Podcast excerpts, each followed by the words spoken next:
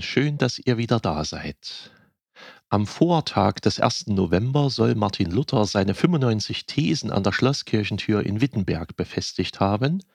Am Vortag dieses Gedenktages der Heiligen, wie es noch heute sogar im evangelischen liturgischen Kalender heißt.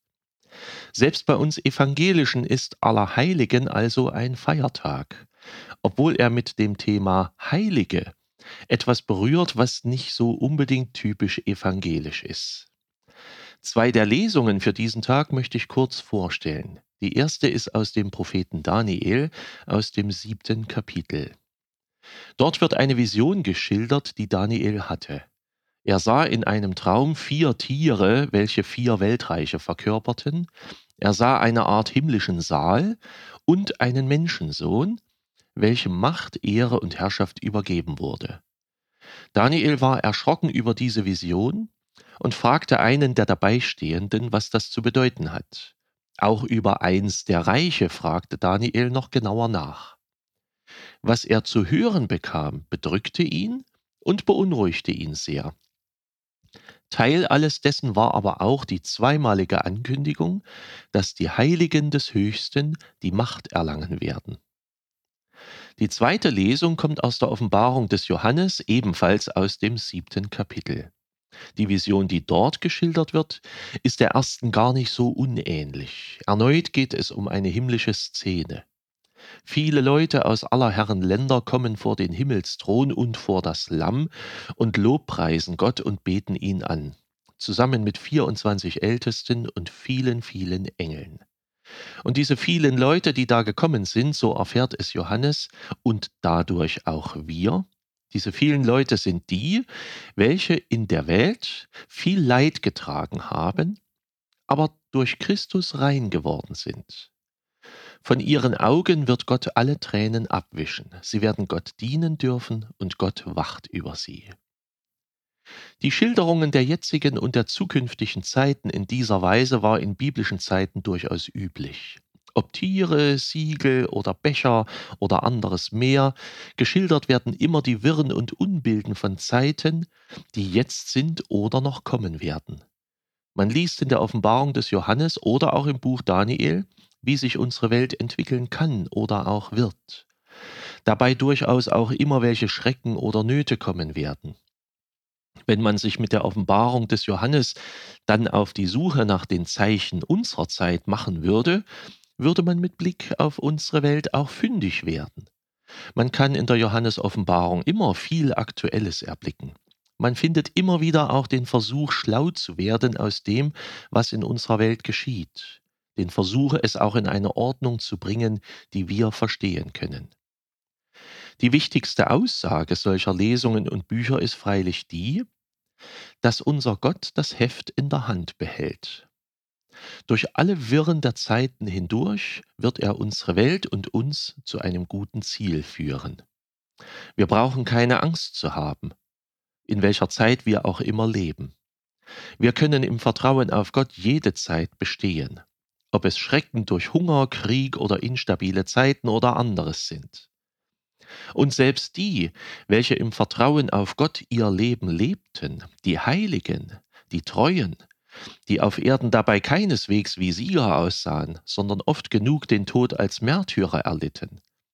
Selbst diese Leute sind Leute, die durch Christus gerettet und am Himmel beteiligt werden. Sie stehen zum Beispiel in Offenbarung 7 vor Gott und seinem Lamm, lobpreisen zusammen mit den Engeln die Herrlichkeit Gottes.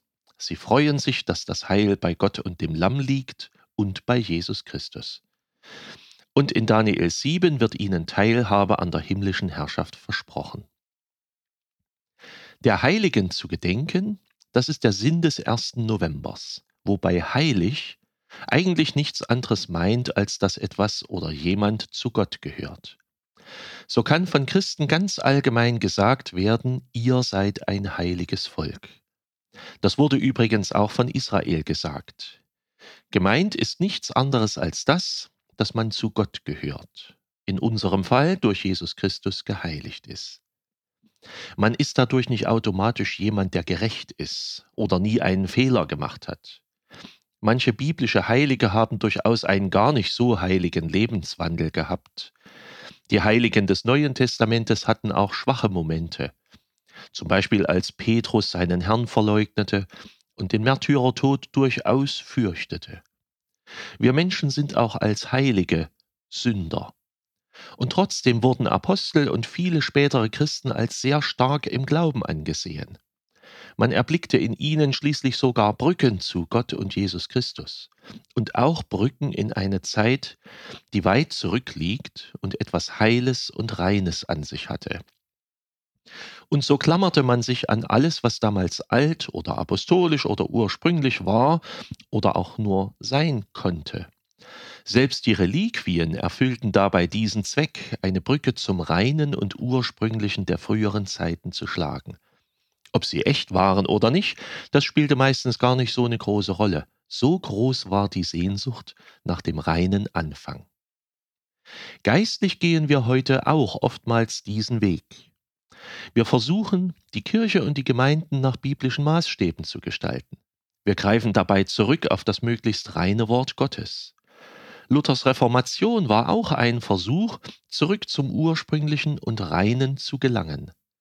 Sein Weg bedeutete freilich einen Bruch mit der damaligen Kirche.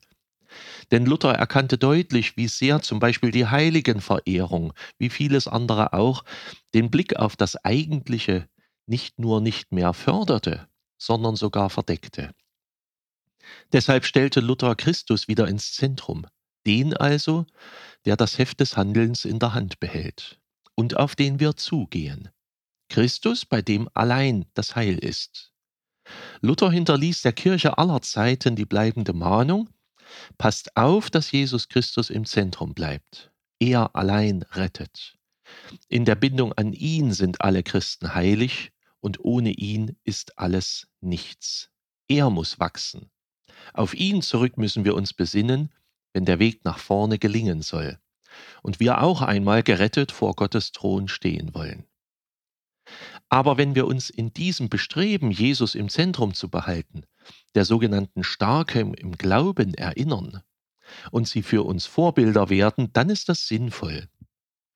Und dann stärkt uns das auch in der Rückbesinnung auf den Grund unserer Seligkeit, Jesus Christus. Und auch dadurch wächst Christus und sein Reich unter uns. Ein anderer Aspekt der heiligen Verehrung wurde mir vor einigen Jahren auch noch deutlich. Ich habe mich mal in Tübingen mit einem katholischen Theologen unterhalten, der auf dem Weg ins Priesteramt war. Und mit dem habe ich über Heiligenverehrung gesprochen. Ich hatte ihn natürlich gefragt, wieso betet ihr zu Heiligen? Was meint ihr denn damit? Der sagte zu mir sinngemäß Folgendes. Ich sehe uns Christen alle vor Gott stehen, ob wir hier auf Erden nun leben oder mal gelebt haben oder auch leben werden. Wir sind eine Gemeinschaft, die Raum und Zeit übergreift. Wir sind alle gleichzeitig vor Gott. Und wenn ich zu einem Heiligen bete, dass er für mich beten soll, dann ist das, als würde ich einen christlichen Mitbruder oder eine christliche Mitschwester bitten, für mich zu beten. Wir Christen sollen doch füreinander beten. Vielleicht werden wir, Sie und ich, ab und an auch gefragt, betest du mal für mich? Oder aber wir kündigen es unsererseits an, ich bete für dich. Und so ist das wohl gemeint. Heilige beten für Heilige. Unsere Heiligkeit ist die Heiligkeit von Jesus Christus. Mit dieser, seiner Heiligkeit, dürfen wir einander beistehen.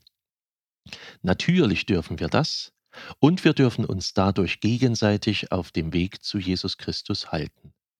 Möge Gottes Heiliger Geist uns dabei leiten und führen. Seid herzlich gegrüßt zum Gedenktag der Heiligen zu aller Heiligen. Euer Pfarrer Schurig.